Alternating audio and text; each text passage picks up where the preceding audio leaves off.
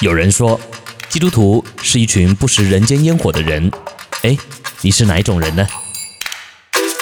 信仰本就该融入生活，透过生活来见证信仰。无胆话家常，陪你一起享受人间烟火。好，今天的人间烟火只有一道菜。什么是受圣灵的洗？一道菜也不简单。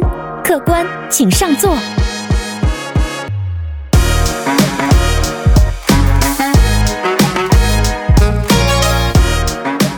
各位弟兄姐妹，主内平安，欢迎来到我们的信仰单元“无胆话家常”。我是永恩，我是周牧师，又到了这个信仰问答的时刻啊！今天这个问答呢，有一点难哈、啊。对，这是一个大家讨论很多，而且好像也有很有争议的一个问题。对，这个问题听起来呃不难，但是实际上呢，因为争议很多，所以不好答啊。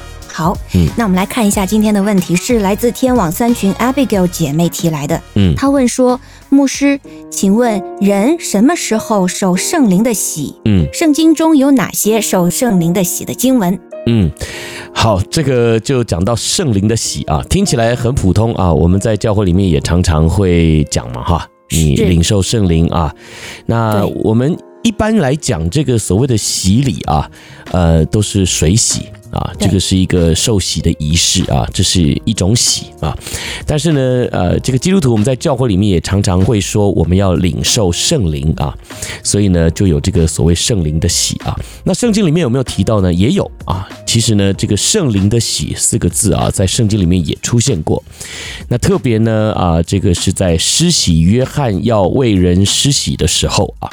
那这个经文大家可以参考一下了哈，在马太福音的三章十一节，来，我们先请小勇帮我们念一下好了。好的，马太福音三章十一节，我是用水给你们施洗，叫你们悔改，但那在我以后来的能力比我更大，我就是给他提鞋也不配，他要用圣灵与火给你们施洗。牧师，好，所以这里提到了圣灵的洗啊，因为呃，施洗约翰提到说，这位将来的耶稣啊。那要用圣灵跟火哈、来施洗，哎，所以这个耶稣施洗哈、不太是用水洗哈、是用这个圣灵与火啊。那我们呃这个从字义上来理解啊，所谓的圣灵我们都认识嘛哈，那为什么又配上火呢啊？这个火的概念呢、基本上就是烧尽。啊，很多东西呢，如果遇到火啊，就烧毁了，对不对啊？那也有一句话说，真金不怕火炼啊，也就是这个是真的的东西啊，那就不怕被火烧。可见呢，如果你是假的啊，那你就会被烧坏啊，烧毁了，烧没了啊。那当然，从另外一个角度来讲呢，如果你是纯的啊，那你就不怕被烧。也就是，如果你身上有杂质的话呢，那透过这个火一烧啊，啊，就可以把那个。不该在你身上的东西呢，烧掉啊，那留下来的就是纯的啊。所以这个火也有分别的意义。对，所以呢，你看圣灵与火，所以你也可以把它想成是圣灵等于火啊。先从这样子的一个概念来看的话呢，耶稣施洗啊是用圣灵与火，也就是啊，耶稣他能够把我们生命当中的这个。杂质啊，给除去啊。那所以呢，你先来啊、呃，想象一下啊，这个所谓的湿洗、湿洗啊，这样子的一个概念呢，如果从水洗的概念来看的话，那基本上就是，哎，对，就把这个生命当中的罪啊给剔除啊，给洁净、洗净了嘛，对不对？但是耶稣他是用圣灵与火。那这样子的一个概念呢，就更严格了哈，或者是说洗得更干净啊，嗯、所以呢，就是说把我们呐、啊、从这个世界当中被分别出来。牧师，我觉得还有一点想补充，水洗是人要被水覆盖嘛，嗯，也是一个呃死里重生的过程，嗯。啊、呃，然后火呢，就像您刚才说会把杂质烧尽，那么也好像是浴火重生，就是一个新生的过程。对，所以等于就是还原了哈，就是我们的这个生命啊，可能呃经过罪了以后有罪性嘛，对不对？嗯、我们在这个始祖亚当犯罪之后啊，罪就进入了世界啊。那其实不是原本上帝造的我们，嗯，所以呢，当我们好像被形容说呃用圣灵与火在重生之后啊。那基本上呢，我们就回到了原本上帝造我们的本相啊，那个纯净的哎，那个纯净的生命啊。好，所以呢，这个是讲到洗礼的概念，我想每一位基督徒都有了哈。可是我们回到这个题目啊，圣灵的洗是什么意思啊？那因为在圣经当中啊，有很多处啊，就提到要领受圣灵的洗啊。那为什么它是一个难题啊？因为这个有人问啊，这个圣灵的洗。是发生在洗礼之后啊，还是洗礼之前？也就是是水洗之前呢，还是水洗之后啊？因为都有啊，在圣经里面的记载都有啊。然后呢，这个啊，如果你领受了洗礼之后，也就是水的洗礼之后，还有需要领受圣灵的洗吗？啊，那当然，呃，圣经当中有很多处也记载到，呃，就是你领受了水洗之后还不够。那一定要再领受圣灵的洗啊！但是就有人想问啊，那如果我领受了水礼之后啊，呃，没有领受圣灵的洗，那还可不可以算是得救的人啊？怎么证明？哎，怎么证明了圣灵的洗？对，所以呢，这又是一个难题啊。那也就是说，呃，我领受了水礼啊，水的洗礼之后，还有必要要领受圣灵的洗吗？嗯。那如果领受圣灵的洗是非常必要的，那我。为什么要领受水洗呢？哈、嗯，所以这有一连串的这个呃效应啊，就引发出来，大家很想问这个问题啊，嗯、这个到底圣灵的洗是什么意思啊？那它的意义何在啊？那我到底还需不需要领受呃水的洗礼啊？是啊，哎，牧师，您刚才提的这一连串的问题，我都觉得非常有意义，啊、要不一项一项的来聊一聊？呃，我想先问问你，你怎么来看圣灵的洗哈？我怎么来看啊？刚才您说到什么时候，到底是在呃水洗前还是水洗后？对对对，我的答案就是任何时候都有可能。就像您说到水洗之前，让我想到了和耶稣一起钉十字架的那位强盗，他都来不及水洗。哎，对对对。但是是什么让他受了圣灵的洗呢？嗯哼，我觉得是他在十字架上他的那一份悔改。嗯啊，然后他接受耶稣，认他为主，这时候圣灵就已经入了他的心。那耶稣说：“今日你就会和我一同在乐园。”嗯，所以你觉得这个呃水洗哈，水的洗礼并没有那么重要嘛？我认为水洗也非常的重要。嗯，因为这是主给我们设立的圣礼。嗯，就连耶稣。实际上，他是一个无罪的人，嗯、他都接受了水洗来为人做榜样。嗯，因为这是父神的心意。嗯，连耶稣他都有服从，哎，来顺服为人做榜样。对，我并没有否认你呃所谓这个洗礼的重要哈，或者是我说你的意思是洗礼不重要，但是我也同样想问哈，你刚刚提到这个在十字架上的强盗啊，嗯，他肯定是得救了嘛，因为耶稣亲自告诉他他得救了嘛。对不对？好，但我问你，他有受圣灵的洗吗？他有啊。哦，你觉得他是有受圣灵的洗的？是。哦，那那圣经上没讲。他有受圣灵的洗。嗯。哎，不过我我我不确定啊。但是我想问，我的不确定的点在于，是耶稣对门徒说，那耶稣死后他会差一位圣灵保惠师是到我们这里来，所以在强盗嗯。上十字架的时候，耶稣还没走嘛，嗯、他们一起走的，嗯、所以在那个时候，圣灵是否大规模的给每一个人呢？嗯，好，来，我刚会问你这个问题啊。呃，当然，因为我们在节目当中就是闲聊嘛，哈，我们呃话家常哈。对。这个突如其来的问题呢，我相信有很多的弟兄姐妹啊，这个听众朋友呢，可能哎不知道怎么回答啊。这个突然一被问到，好像愣住了啊。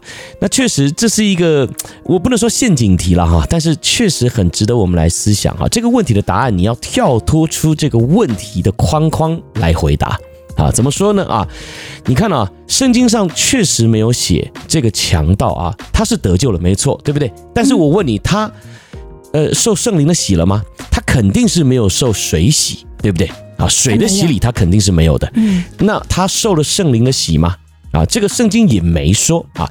但是呢，如果从刚才小勇的归纳跟我们对于这个救恩论的认知来看的话呢，他是受了圣灵了。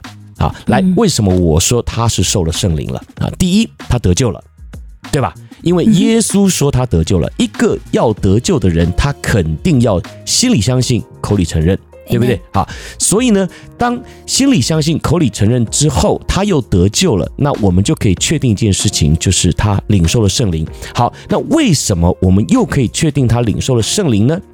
因为基本上今天我们要能够心里相信，口里承认，并不是出自于我们自己自身的一个决定，而是要在灵里重生，也就是。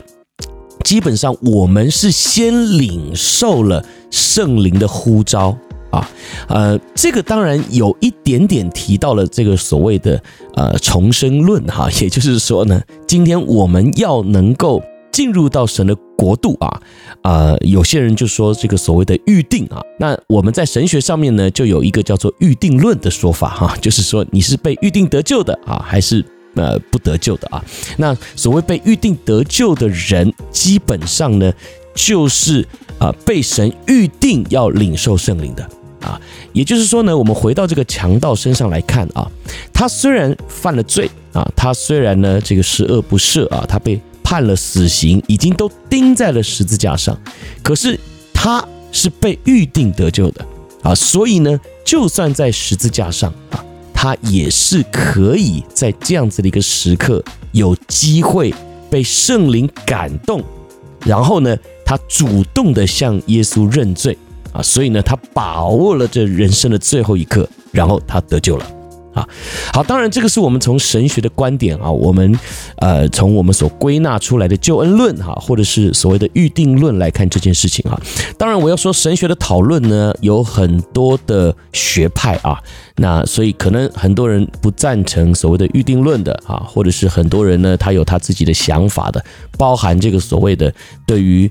呃，这个水洗礼的看法，或是圣灵洗礼的看法，哈，圣灵的洗的看法，那当然也分成这个所谓的福音派啦，哈，或者是灵恩派。你问灵恩派的人，哈，他们当然非常非常看重所谓圣灵的洗，甚至呢，把圣灵的洗啊，呃，做了一些呃所谓行为表现上的一些归纳。也就是说，如果你受了圣灵的洗，那就一定会有一些呃外表的样式啊。会反映出来啊，比如说，呃，有一些灵恩派的人，他们就认为说，怎么证明你受圣灵的洗呢？啊，就是你会说方言啊，或者是呢，你有一些相关外显的恩赐或能力啊，比如说你可以为人按手医病祷告，那那个人就会得医治，来代表你是领受圣灵的。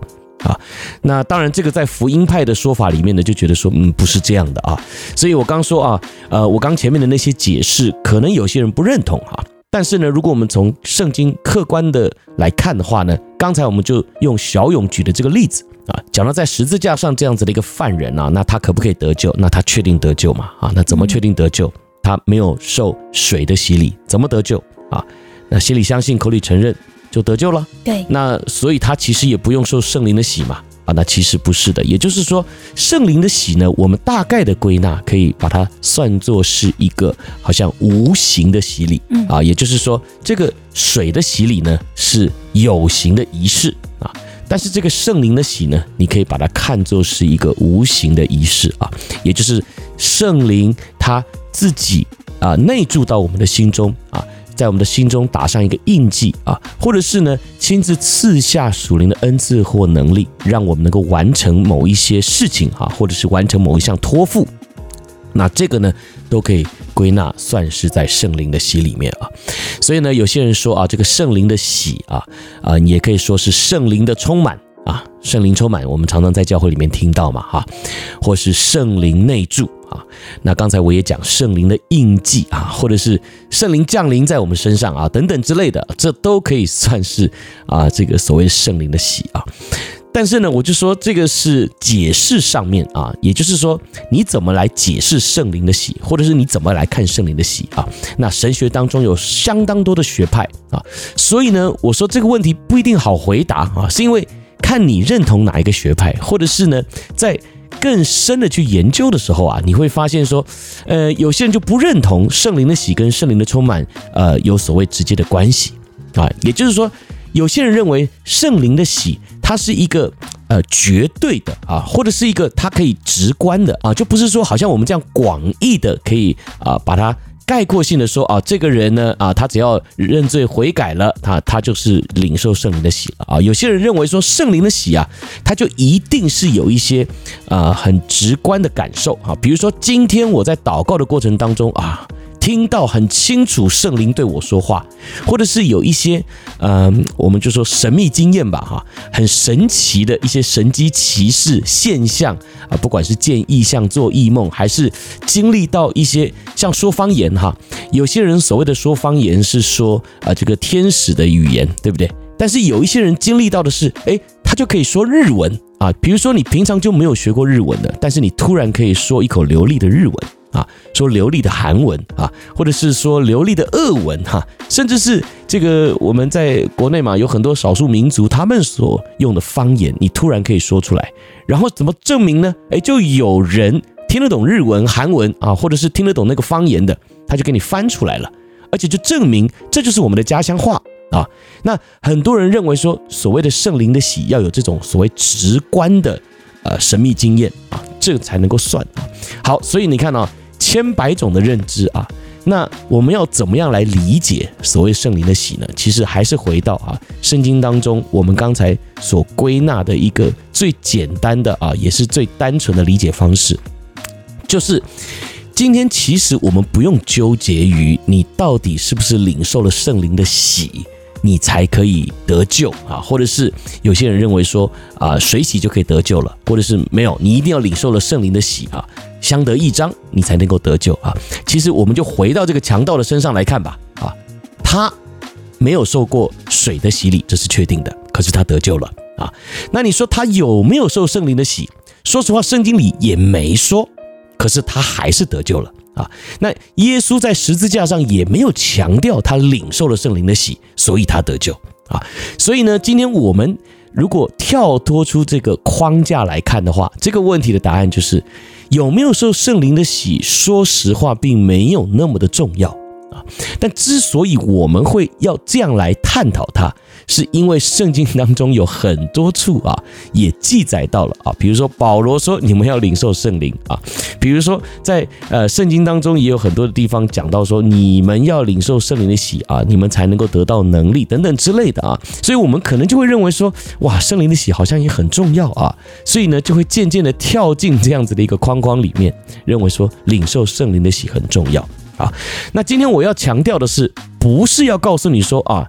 这个水的洗礼啊，这个有形的仪式不重要了啊，或者是那周牧师这样讲的意思，就是圣灵的洗也不重要了。诶，不是这个意思啊，我的意思是说，如果你要在这个问题上面纠结，就是说你非得领受圣灵的洗才能够得救，诶，那这样的观念可能呃是有点偏颇的。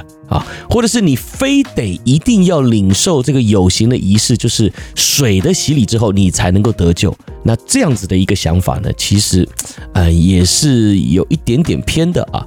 因为圣经里面让我们看到一个很全面的现象啊，就是我刚也讲了嘛，哈，这个强盗他并没有接受水礼啊，可是呢，他也是得救了啊。那圣经上也没有说他领受了圣灵的洗，可是他也得救了。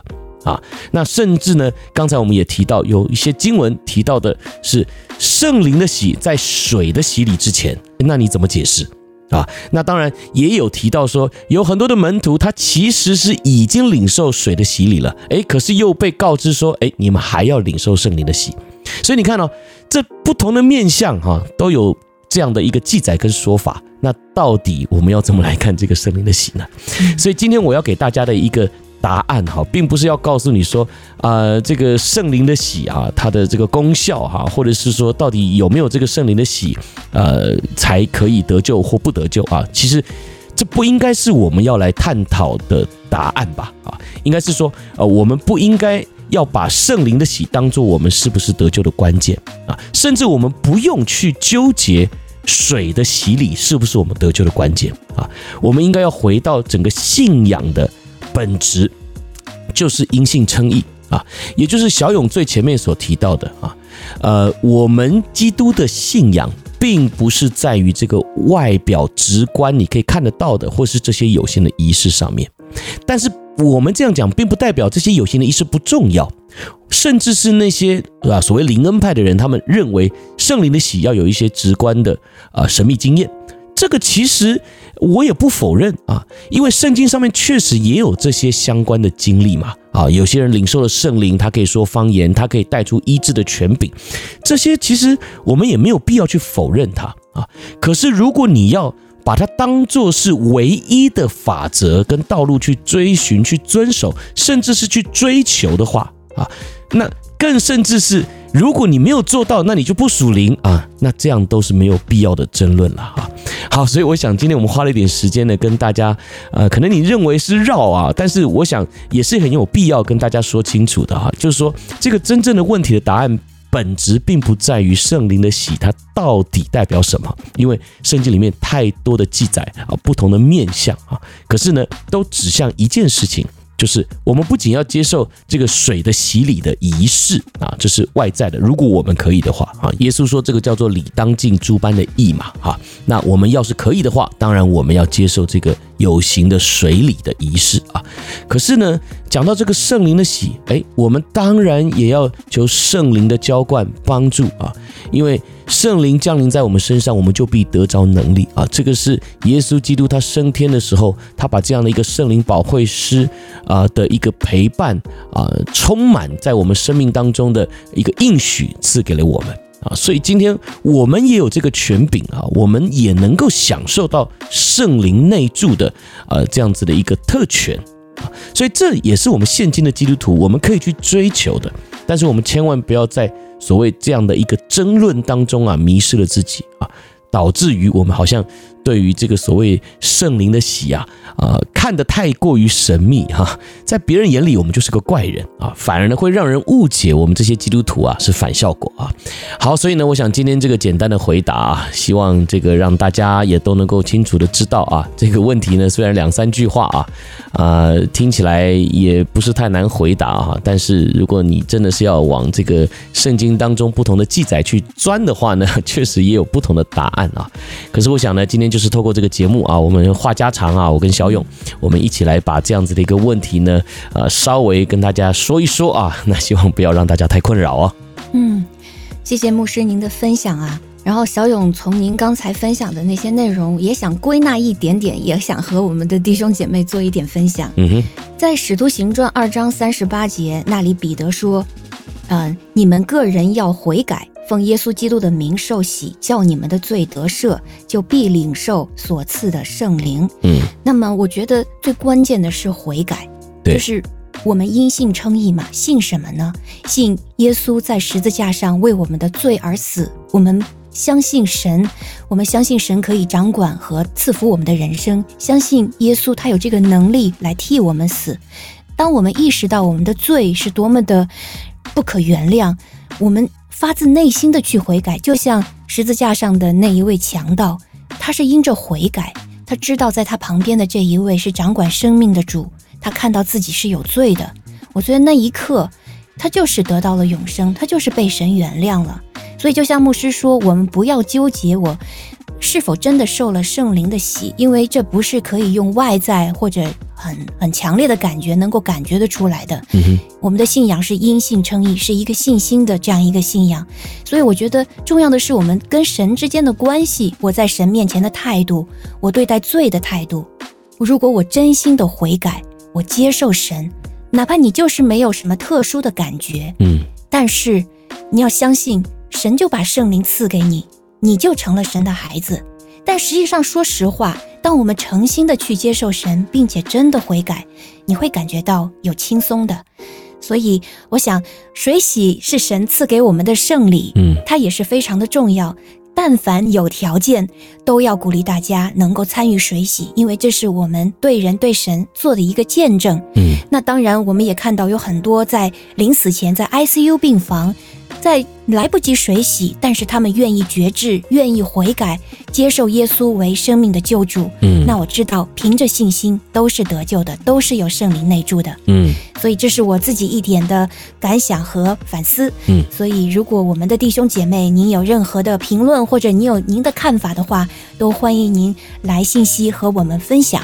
同时呢，我们的弟兄姐妹，如果您还有其他方面的问题，也欢迎您发送您的问题到周牧师的微信账号 R K R A D I O。嗯，那好，这就是我们本周的五档话家常，我们就在下一期节目中和大家再见喽。我是永恩，我是周牧师，拜拜，拜拜。